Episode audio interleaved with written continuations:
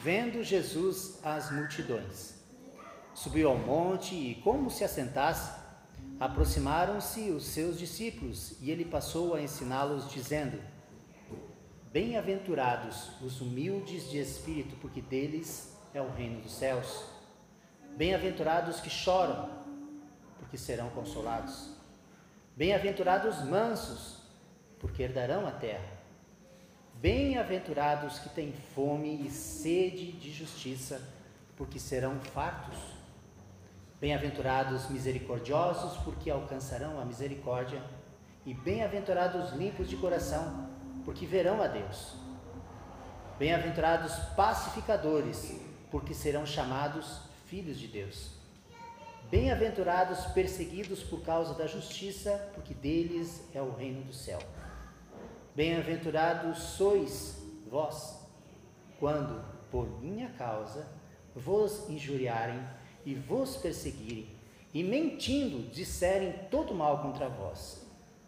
Se alegrem e exultem, porque é grande o vosso galardão nos céus, pois assim perseguiram os profetas que vieram antes de vós. O ser humano tem muitas necessidades precisa de muitas coisas. Coisas simples, coisas mais complexas, coisas mais supérfluas, coisas mais profundas. Algumas que nós consideramos necessidades não são de fato necessidades, são desejos, são confortos que nós queremos ter. Muitas pessoas, obrigado, Rebeca. Muitas pessoas se tornam dependentes das suas necessidades ou até de pseudo necessidades que uh, traz para si. E existem diversas maneiras de lidar com aquilo que nós chamamos das nossas necessidades. Só que nós só podemos ter sucesso verdadeiro ao lidar com as necessidades do nosso dia a dia, se antes de tudo, se antes disso, duas necessidades básicas espirituais forem supridas. São necessidades espirituais que abrem o nosso entendimento, mudam nossa vida para podermos lidar com as demais necessidades. Quais são essas? A primeira é conhecer quem Deus é de fato. Quem é Deus? Quem é Jesus? E a segunda é conhecer quem somos diante deste Deus que nós precisamos conhecer. O entendimento dessas duas necessidades básicas espirituais vai nos dar discernimento para lidar com as demais necessidades da nossa, nossa vida. É o que diz lá em João, capítulo 17, versículo 3, que a vida eterna, plena, completa é essa, que conheçam a Deus e a Jesus Cristo a quem enviaste. É isso que João fala, isso é o que importa para a nossa vida. O que é a vida eterna? O que é viver para sempre, plenamente, alegremente, conhecer Deus, conhecer a Jesus e quem somos diante dele. A boa notícia é que Deus se revelou para que nós pudéssemos ter essas duas necessidades supridas. E a partir disso, termos sabedoria e discernimento para lidar com as demais e desenvolvermos a nossa vida, desenvolvermos a nossa maturidade. Deus se revela pelo seu Espírito neste livro chamado Bíblia. Quando a Bíblia é exposta, pregada, ensinada no poder do Espírito, e esse poder age sobre nós, revelando quem Jesus é, nós somos agraciados, bem-aventurados, divinamente felizes, pois descobrimos a nós mesmos, descobrimos a nossa pobreza de espírito, somos levados a entrar no reino dos céus, passamos pelo choro, temos uma sensibilidade maior ao pecado, aquilo que ofende a Deus, somos levados ao consolo nos braços de Jesus, ao seu perdão, ao seu consolo, e nos tornamos mansos e submissos à sua vontade. Isso é um resumo do que Jesus tem nos ensinado até aqui, nesta série Bem-aventurados. E é importante lembrarmos que Jesus não vem falar de regras, mas de vida. Ele não está falando aqui de regras, mas de um estilo de vida. Porque o cristianismo não é uma lista de coisas que você pode e não pode, ou não pode fazer. Uma vida com Jesus não é saber o que pode e o que não pode é conhecer quem você é em Cristo Jesus e desenvolver essa identidade. É uma transformação de vida a partir da renovação da mente, como diz Romanos 12, 2. Deixando de olhar para si e olhando primeiro para Jesus, para entender a mim e ao mundo que eu estou. Essa é a ordem lógica das Escrituras. O foco de Jesus não é reformar a fachada da sua vida. O foco de Jesus não é fazer mudar o seu comportamento externo, mas é uma transformação de dentro para fora. Uma mudança de vida. O objetivo não é um novo comportamento, mas é uma nova vida. E nesse início do sermão, Jesus, o sermão do monte, Jesus está redefinindo o que é felicidade. Nós temos um conceito pré-definido pelo mundo, ao qual nós absorvemos para a nossa vida, pois crescemos nesse mundo, do que é felicidade. Mas Jesus vem redefinir o que é a verdadeira felicidade. E as duas bem-aventuranças de hoje nos levam a olhar para fora de nós agora, a partir de nós. O versículo 6 que o, o irmão Edson leu diz o seguinte: Bem-aventurados os que têm fome e sede de justiça porque serão fartos. Não vou explicar de novo todo o contexto da palavra bem-aventurados, está na primeira mensagem da série. O divinamente felizes, abençoados, aprovados, são os que têm fome e sede de justiça, porque serão fartos. Fome e sede, está calor, né? E vou tomar um pouco mais de água do que o comum. Está quente hoje. Fome e sede são necessidades físicas, reais. E essa era uma realidade ainda mais intensa na Palestina, essa região que Jesus falava, onde a água não era tão abundante, fácil, e a comida também não era assim tão abundante. Era muito, era muito ralado para você ter abundância de comida. Às vezes era insuficiente para aquela época, dependendo das colheitas e tudo mais. Fome e sede. O ouvinte de Jesus sabia muito bem o que estava falando. De algo que vem de dentro, de uma necessidade, desejos fortes e involuntários. Você não controla a sua fome. Um pouquinho, né? Às vezes a gente está com uma fome, a gente pode ir prorrogando ela, mas ela vai te incomodando, a tua sede. Não é um desejo como um sonho, ai, como eu gostaria, eu sonho, eu desejo, eu tenho uma necessidade de ir para Disney. Necessidade, um sonho de passar, ter uma segunda lua de mel no Caribe. É o nosso sonho, eu e a. Né? Mas é um sonho, não é uma necessidade que o meu corpo pede. Às vezes parece que sim, mas não. Não é isso. E Jesus está falando assim daqueles que buscam como uma necessidade a justiça, como uma necessidade física. Que tipo de justiça Jesus está falando? O conceito da palavra bíblica justiça é conformidade a uma norma. Dada uma norma, dado um padrão, justiça é aquilo que está conforme o padrão. O que não está conforme o padrão não está justo, não está adequado. Esse é o conceito da justiça bíblica. De acordo com o padrão estabelecido. E o padrão aqui estabelecido é o padrão da vontade de Deus. Por isso, esse texto poderia ser traduzido, esse versículo assim: Felizes são as pessoas que desejam que seja feita a vontade de Deus. Felizes, bem-aventurados são as pessoas que querem que todos façam a vontade de Deus, fome e sede da justiça de Deus, em todos os aspectos possíveis dessa justiça. E são vários. Tem um, um teólogo chamado John Stott, eu já citei ele aqui outras vezes, um dos maiores teólogos do século passado. Ele faz uma abordagem de três aspectos gerais dessa justiça aqui: o aspecto legal, o aspecto moral e o aspecto social dessa justiça que ele está explorando aqui. O aspecto legal tem a ver com a nossa retidão, a conformidade, a nossa justificação, conformidade com a lei de Deus, relacionamento correto com Deus. É o entendimento da nossa condição. Quem é justo diante de Deus? O que, é justo? Lembra? Justo é alguém que é adequado ao padrão. Dado um padrão, aquele que se adequa perfeitamente ao padrão é justo. Quem é justo diante de Deus? Quem se adequa perfeitamente ao padrão de Deus? Romanos 3, versículo 10 e 11 responde para nós. Como afirmam as Escrituras, Paulo e Romanos, reforçando o texto de Salmo: ninguém é justo, ninguém está conforme o padrão de Deus, nenhum sequer. Ninguém é sábio, ninguém busca a Deus para se adequar a esse padrão. Ninguém está conforme esse padrão. E o versículo 20 depois vai nos dizer: Pois ninguém será declarado justo diante de Deus por fazer o que a lei ordena. A lei simplesmente mostra o quanto somos pecadores. Quanto mais a gente conhece a lei as regras, mais a gente percebe que não consegue cumpri-las. É isso que ele está explicando aqui. Quem consegue se adequar perfeitamente ao padrão de Deus? Não há um sequer. Não há ninguém que consiga, por mais que se esforce, em algum ponto está falho, falhou, vai falhar.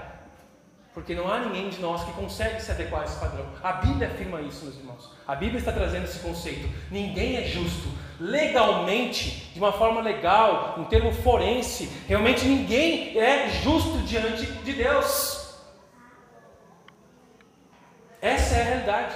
E essa é a má notícia para nós e para o mundo inteiro. Ninguém está conforme o padrão de Deus. Por isso que a Bíblia vai dizer em vários versículos: todos somos merecedores da ira, todos nós andávamos desgarrados como ovelhas, cada um seguindo pelo seu próprio caminho, todos se desviaram. E a Bíblia tem inúmeros textos reforçando isso. Mas, glórias a Deus por isso, há uma boa notícia, e o próprio texto vai trazer, versículo 21 e 22. Agora, porém, conforme prometido na lei de Moisés e nos profetas, ou seja, em todo o Antigo Testamento estava sendo prometido isso. Deus nos mostrou como nós somos declarados justos diante dele sem as exigências da lei. Nós somos declarados justos diante de Deus por meio da fé em Jesus Cristo. E isso se aplica a todos que crerem, creem, sem nenhuma distinção. E ele está falando aqui sem nenhuma distinção de raça, de cultura, de cor, de sexo, de idade, não há distinção. Aqueles que creem que nós só somos aceitos diante de Deus conforme o padrão, com base na fé em Jesus Cristo, é os que são declarados justos. Como então Deus me declara justo? Deus é um Deus justo, Ele não empurra a sujeira para baixo do tapete. Ele vê o pecado e Ele castiga o pecado. Como então Deus, santo e justo, me aceita com as minhas falhas e pecados? Com base na fé de que o meu pecado foi castigado em Jesus. E aquela que viveu conforme o padrão, Jesus Cristo, atribui a mim os seus méritos. Então Deus olha para mim e vê os méritos de Jesus pela fé, por sua graça. E eu sou aceito por Deus, sou declarado justo. Glória a Deus por isso. É o que diz Romanos 1,17. Porque no Evangelho, o Evangelho é a boa notícia. Essa é a boa notícia que eu estou falando para vocês. No Evangelho é revelada a justiça de Deus. Ou seja, Deus não agiu de maneira injusta. Ele não ficou, tá, tudo bem, eu te aceito assim como você é. Eu te aceito assim como você é porque o seu castigo já foi derramado sobre alguém. E não porque eu tolero o pecado. No Evangelho, nessa boa notícia em Jesus, é revelada a justiça de Deus. Uma justiça que do princípio ao fim é pela fé. É pela fé do princípio ao fim. Como está escrito, o justo viverá pela fé. Aquele que é declarado justo vive por fé. Não pelo quanto eu me esforço para estar de acordo com o padrão. Ah, Deus me aceita porque hoje eu me esforcei muito. Hoje não, hoje não estou me esforçando muito, Deus não está me aceitando. É pela fé no que Jesus fez viveu o padrão perfeito e assumiu o meu padrão imperfeito para que eu pudesse ser declarado justo. E para os que creem, Romanos 8 nos dá garantia: já não há condenação para aqueles que estão em Cristo Jesus. São declarados justos pelo justo juiz. Essa justiça de Deus é que traz paz ao nosso relacionamento com Deus. Romanos 5:1 vai dizer: tendo sido, pois, justificados, declarados justos, pela fé, temos paz com Deus, por nosso Senhor Jesus Cristo. Então, por que nós temos paz com Deus? Por que nós não estamos mais em guerra com Deus? Por que Deus nos aceita? Porque a justiça legal diante de Deus foi cumprida em Cristo Jesus e pela fé nós somos aceitos. Esse é o entendimento básico do Evangelho, que infelizmente muitas pessoas dentro da igreja não entendem. Passam anos achando que é o seu esforço para se adequar ao padrão que faz com que ele seja aceito por Deus. Não é o meu esforço. Isso é uma outra parte. Isso tem a ver com a justiça moral que nós vamos falar aqui. A justiça legal é essa. A justiça moral é o desejo de agora, declarados justos, aceitos por Deus, uma nova vida, uma nova criatura, com a presença do Espírito Santo em nós, eu quero viver conforme esse padrão.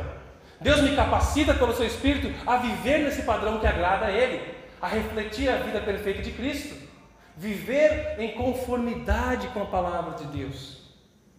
Não é religiosidade vazia, mas um desejo que flui do Espírito Santo em nós para amar a lei do Senhor, conhecer mais a Deus na Sua palavra e obedecer e viver conforme a Bíblia ensina. Esse é um desejo que vai fluindo do desenvolvimento da maturidade cristã. Eu entendi que eu sou aceito por Deus por causa de Jesus, mas eu não quero continuar essa minha vida maltrapilha, suja, injusta. Eu quero viver conforme esse padrão. E há uma busca por uma melhoria, é o caminho da santidade, a busca pela santidade, por uma vida que agrada a Deus. O fato de crermos em Jesus Cristo e sermos salvos não significa que nós não sofreremos mais influência da nossa velha natureza, desse mundo mal, caído, corrompido pelo pecado, que nos cedia, assedia, que nos tormenta, nos tenta, e nós caímos muitas vezes. Mas nós recebemos uma nova vida, um novo coração, aquele que crê no, na justiça legal. Um novo coração. Ainda que exista dentro de nós resquícios da velha vida, nós somos revelados pela palavra, como um espelho que Tiago diz, onde vai mostrar onde está essa sujeira, e eu quero ser cada vez mais parecido com Cristo Jesus. Esse é o caminhar em santidade, essa é a vida cristã. Quem tem fome e sede de justiça sente a necessidade de continuar sendo transformado por Deus, ama a santidade, tem alegria nas coisas de Deus, mesmo depois de um ano de convertido, mesmo depois de 50 anos dentro de uma igreja, sendo pastor, sendo presbítero, sendo diácono, sendo ministro de louvor, uma pessoa que sabe e quer mais da santidade de Deus, porque reconhece os seus pecados e quer lutar contra isso. E há o aspecto social, que envolve a libertação das injustiças. Se refere à busca da libertação do oprimido uma justiça pelo desamparado, uma promoção dos direitos civis, da integridade nos tribunais, da integridade nos negócios, uma sede por justiça generosa que defende os oprimidos e não os usa como objetos de manobra, de manipulação para ter poder. Não usa os oprimidos para isso, mas realmente acolhe, ajuda, envolve políticas sociais para amparar o, que sofre sede de honra, de respeito, de amor nas famílias e nas relações sociais. Um desejo de ver a injustiça saindo de cena. Um desejo de abrir uma página de noticiário, de um site e não ver só coisas ruins, só notícias desastrosas, catástrofes humanas, das relações humanas. Há um quarto aspecto que eu incluo aqui, que não, são, que não se limita a nenhum desses aspectos da justiça legal, moral e social, mas engloba todos eles.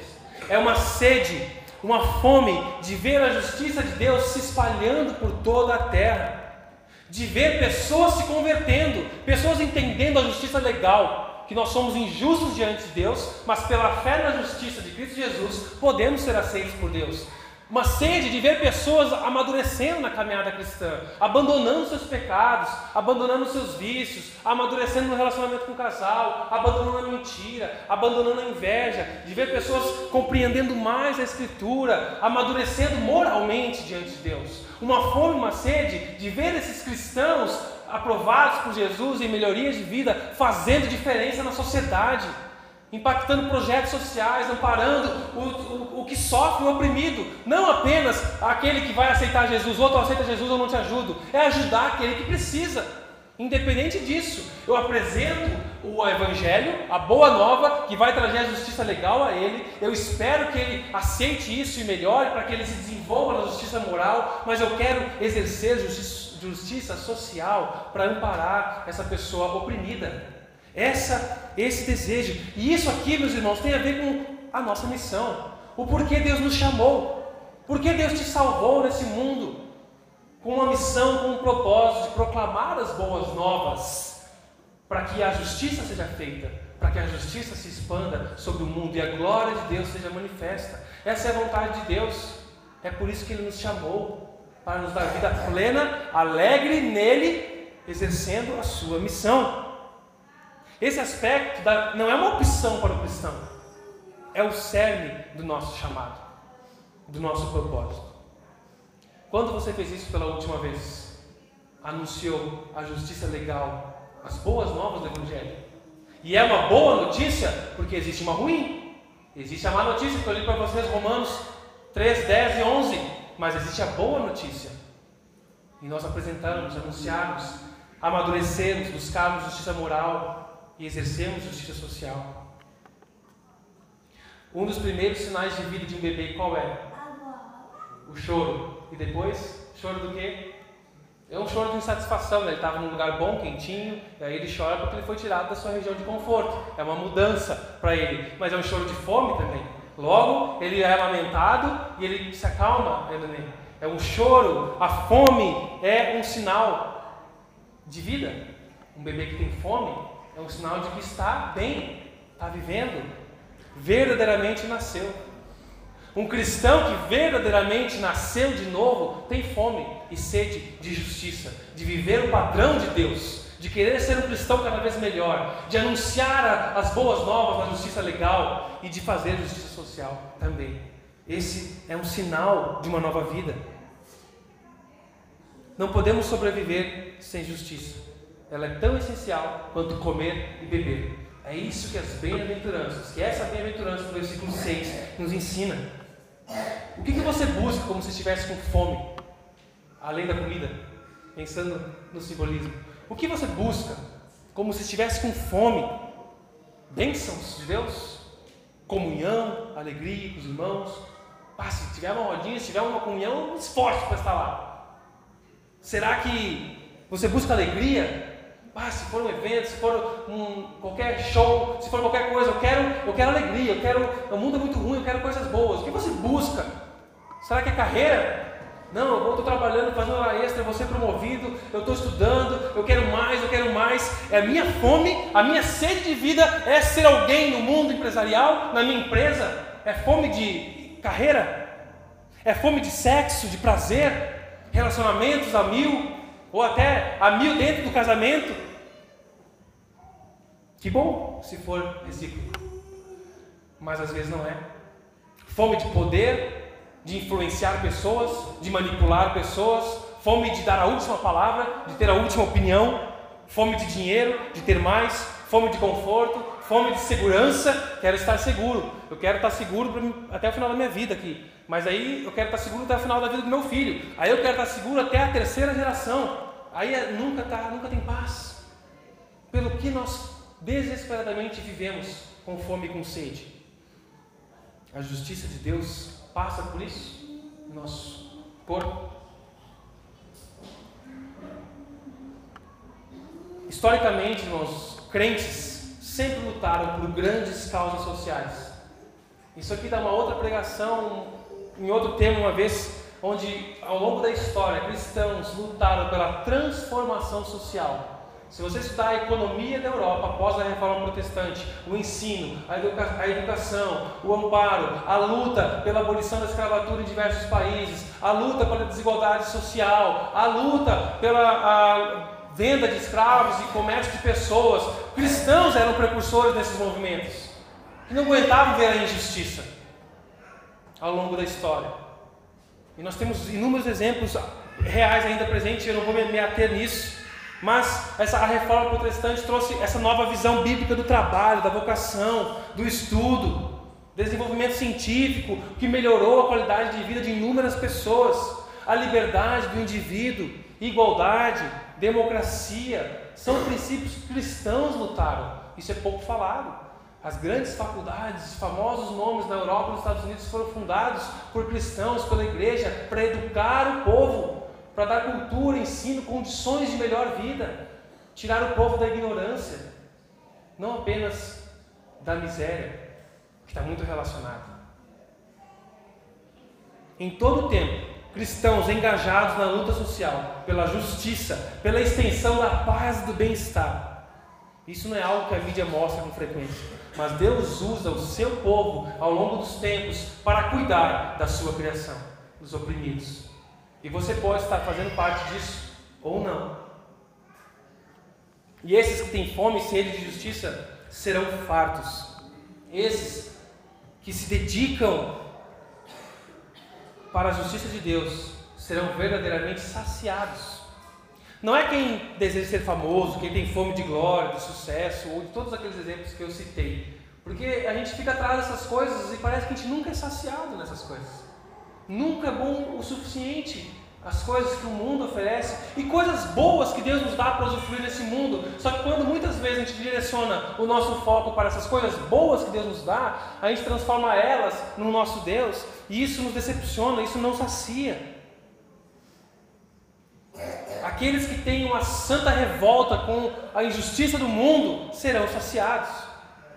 Uma pessoa que pensa que não é maduro o suficiente, que não precisa aprender mais, que não precisa mais evoluir na vida cristã, esse será saciado, porque Deus vai te suprir se você quer mais, Ele vai te dar mais dele.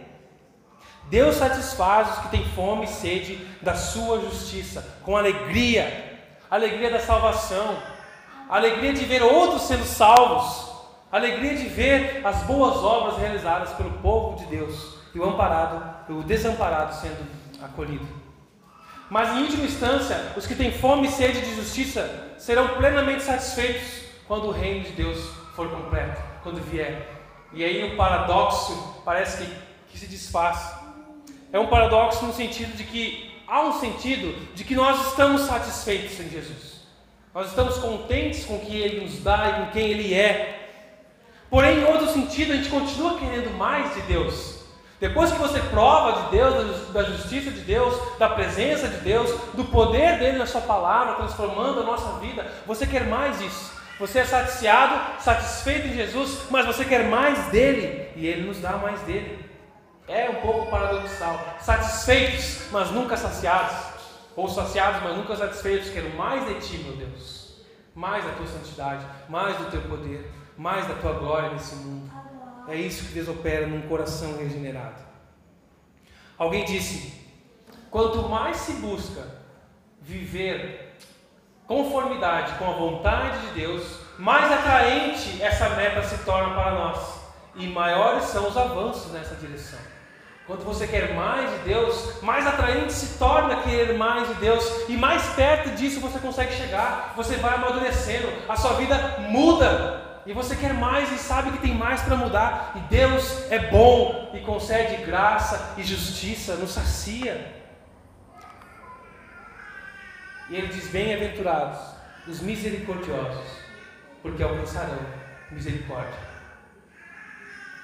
Algumas pessoas olham para essa sentença de uma forma comercial ou legalista, como se o fundamento, a base da misericórdia de Deus para comigo fosse a minha misericórdia para com os outros. Porque eu só vou receber misericórdia de Deus se eu for misericordioso com outros.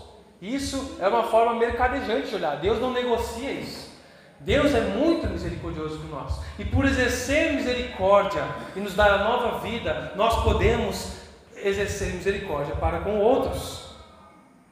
A misericórdia de Deus não é dependente da nossa. A causa da misericórdia para conosco não é uma resposta à nossa, como se a gente tivesse merecido, como se fosse um troféu por isso. Isso seria contraditório com todo o contexto das Escrituras. Então nós não podemos ficar apenas nesse imediato contexto.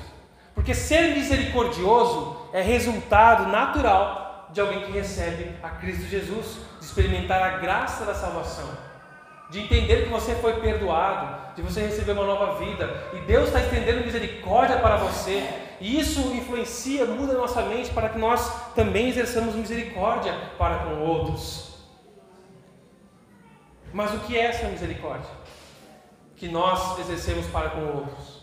Será que seria bondade apenas?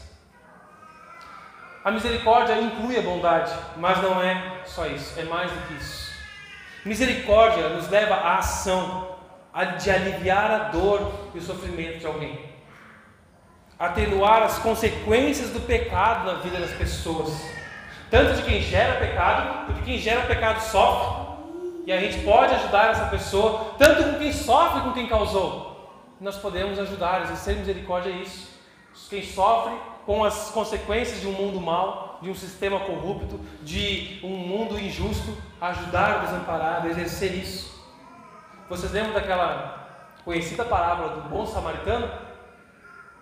Um homem no caminho encontrava alguém que estava assaltado, estava no chão, passa um levita, passa um sacerdote, eles preocupados com a sua santificação, a sua purificação, para não ter que fazer todo o ritual, eles ignoram, passam do outro lado da rua e ignoram alguém que estava precisando de ajuda. Então vem um samaritano, Jesus, Jesus usa essa figura porque os judeus odiavam os samaritanos, então ele usa a figura de alguém que odeia, a, que os judeus odiavam, e esse faz o que tem que fazer. Esse ampara. O bom samaritano não ficou apenas com pena da situação. O bom samaritano não viu a manchete sobre o cara no chão e ficou, puxa vida, como a vida é difícil. Pá, esse cara aí, coitado dele. Como o mundo é injusto, né? Pá, ninguém sabe o que aconteceu, o que aconteceu com esse cara aí, que pena. Quando muitos a gente vão orar por ele. O bom samaritano, ele agiu ele ajudou, ele fez algo de imediato para aliviar a dor e o sofrimento do seu próximo, né? Jesus estava explicando quem é o próximo. Ele conta essa parábola. O próximo é quem está no teu caminho precisando de ajuda.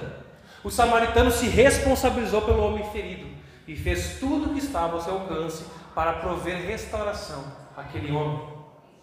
O samaritano, no relato que a gente tem, ele não lidou com a causa do problema. Ele não ficou, peraí, quem é que assaltou esse cara? Fica aí que eu vou montar no meu cavalo e vou atrás desse bandido. Né? E ele não foi um justiceiro. Ele não foi atrás, ele não fez um protesto, ele não pegou lá, vamos lá, Samaria, vamos bater panela para que não haja mais assaltos no caminho para Samaria e Jerusalém, vamos fazer um protesto aqui, vamos manifestar para contra os que são assaltados, contra aqueles que estão desamparados. Olha só como essa pessoa está coitada dela, vamos fazer um protesto aqui contra esses judeus, contra os sacerdotes os levitas. Por que, que ele não fez isso? É errado fazer essas coisas? Eu creio que não é errado fazer essas coisas. Afinal, esses são meios de se buscar a justiça, meios de se organizar e instituir justiça também, de se protestar, de se organizar, de buscar quem causou o mal, de punir. Isso é um meio de justiça e vem da lei de Deus também no Antigo Testamento. Mas nesse momento, nada desses movimentos resolveria o problema daquele homem no chão. De imediato ele precisava de alguém com misericórdia que ajudasse ele. Esse homem agiu com misericórdia. Cara, eu preciso resolver esse problema aqui primeiro. Depois a gente vê o que faz quanto ao sistema. Depois a gente vê o que faz quanto aos sacerdotes. Esse homem precisa de amparo, está sofrendo. De imediato. Exercer misericórdia é isso é arregaçar as mangas, curvar os joelhos, dobrar e fazer o possível para aliviar a necessidade do próximo. Não é se surpreender com o mal, é agir, é se mover. Alguém já ouviu falar da missão AMI? É uma missão brasileira Associação Missão Esperança. Eu conheci essa missão em, alguns anos atrás e essa missão nasceu da necessidade de alcançar os povos na Ásia. Né? A janela das 40, os povos menos alcançados com o Evangelho, eles queriam chegar lá e ajudar. E eles viram que eles poderiam chegar a, aliviando, socorrendo os que sofrem, prestando socorro em catástrofes e situações de emergência. A missão, ela reconstrói, capacita, mobiliza pessoas para o alcance dos povos. E ela não se limita mais somente à Ásia, atua em diversos lugares. Mobilizam grupos de reconstrução, apoio, suprimento, conforme a necessidade de cada local atuaram nos tsunamis que houveram uh, no Haiti, no Chile, terremotos, Mianmar, Filipinas, os deslizamentos de terra no Rio de Janeiro, lá em, Petrópolis, eles atuaram de, de, imediato, atuaram no rompimento das barragens de Brumadinho, de Mariana, de Cocal. Essa missão está envolvida em misericórdia imediata ao necessitado. E você pode se envolver também se quiser. Conhecer mais o site deles na, na rede, procure aí Ame Missão Esperança, colaborando financeiramente. Eles precisam de muitos profissionais quando acontece, da área de construção, da área de várias, várias uh, necessidades. Eu conversei com um missionário quando ele estava socorrendo no Japão, uh, de emergência, um tsunamis que, que houveram. E acho que foi tsunami, não foi terremoto, um dos dois, né? No Japão tem dos dois. Chegaram lá recentemente, isso alguns anos atrás, e eles chegaram com a equipe. Foi primeiro vai uma, uma equipe de gestão para ver qual é a necessidade, para levantar a equipe no Brasil e fora do Brasil, recursos e pessoas profissionais conforme a necessidade. E eles perceberam que, cara, o Japão já estava se organizando. Eles já estão reconstruindo, já estão com as casas, tudo em ordem, mas o que tinha de pessoas se suicidando após os acontecimentos. Pessoas tirando a própria vida, pessoas ah, que precisavam de cuidado, de amparo, de conversa, de acolhimento. Então foi algo que ele compartilhou que foi muito diferente. Eles fizeram um levante de conselheiros bíblicos, de psicólogos cristãos, para chegarem a essas pessoas e darem ah, amparo emocional para eles. Não, eles estavam precisando de tijolo. Eles eram muito mais eficazes que qualquer outro país na reconstrução. Então é muito interessante, socorro imediato conforme a necessidade. Eu quis trazer aqui um exemplo de que acontece. E há muitos outros. O que torna alguém misericordioso é a acolhida, uma ajuda desinteressada, ajudar sem pensar na recompensa, ajudar quem não pode te recompensar. Ajudar para receber algo não é uma ajuda, é um negócio.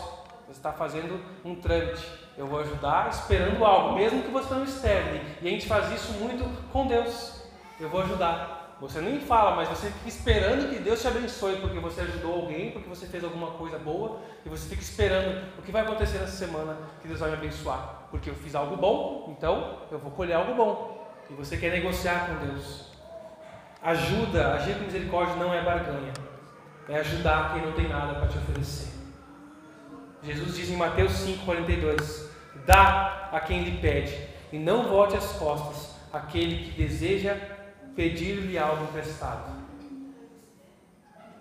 Para alguns aqui, como para mim, e eu tenho amadurecido e procurado aprender e desenvolver isso, pode ser difícil dar esmolas. Ajudar alguém que pede esmola, pede dinheiro no sinal ou em determinada situação. Isso pode ser difícil, mas Jesus não falou porque a gente era responsável pela pessoa, pela mentira, pela história que ela está contando, e sim de ajudar de imediato quem pede. Claro, nós precisamos ter bom senso, precisamos analisar a situação, entender, e Deus nos instrui, nos ensina a dar com liberdade, com generosidade, com alegria.